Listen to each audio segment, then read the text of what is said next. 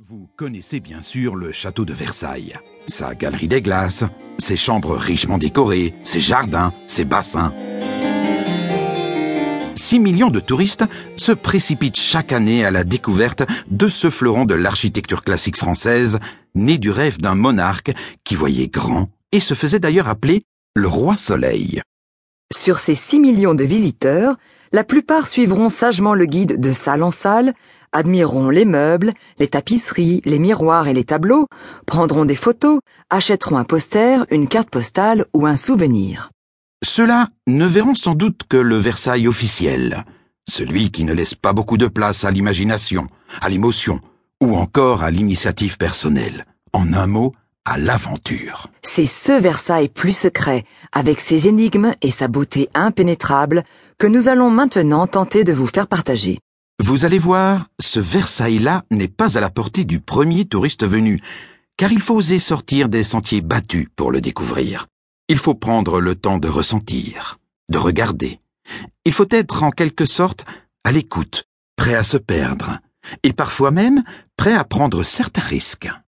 La photographe Alix de Matarel nous fera partager sa vision très personnelle du parc et du château, et Jean-Paul nous entraînera dans son Versailles nocturne et défendu. Mais partons d'abord sur les traces de deux Anglaises qui ont vécu une étrange mésaventure du côté du Petit Trianon, le château miniature offert par Louis XVI à Marie-Antoinette et situé dans la partie du domaine réservée à la reine. Nous sommes au tout début du siècle dernier. L'affaire des fantômes du Trianon ne fait que commencer. En 1901, deux Anglaises vivent une expérience paranormale dans les jardins du Petit Trianon. Dans un livre, elles racontent avoir rencontré des personnages en costume du XVIIIe siècle. Parmi eux, Marie-Antoinette, occupée à dessiner sur une pelouse.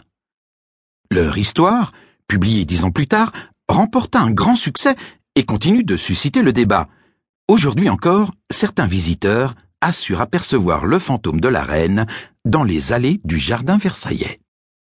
Rentrons un peu dans les détails de cette histoire abracadabrante. Ces deux Anglaises, érudites, enseignantes à Oxford, qui répondent au nom romanesque de Miss Moberly et Miss Jourdain, ont quitté le groupe avec lequel elles suivent une visite guidée du parc de Versailles. Tandis qu'elles remontent un sentier les conduisant vers un kiosque au milieu d'un bois, elles éprouvent une étrange sensation. Selon leurs propres mots, tout parut non naturel et, en conséquence, déplaisant. Même les arbres derrière la construction semblaient être devenus plats et sans vie, comme un bois représenté sur une tapisserie. Les deux Anglaises constatent qu'il règne désormais un silence absolu dans le bois. Les oiseaux se sont tus, comme les rumeurs lointaines et le bruissement du vent dans les feuillages. Toutes deux ressentent une très forte oppression, comme dans un mauvais rêve. C'est alors que plusieurs personnages portant des vêtements typiques du XVIIIe siècle apparaissent. Ils leur indiquent la direction d'une maison. Quelques pas plus loin, elles tombent effectivement sur une maison, probablement le petit Trianon. Sur la pelouse qui entoure la maison, au pied d'un escalier, une femme dessine. Miss Moberly note.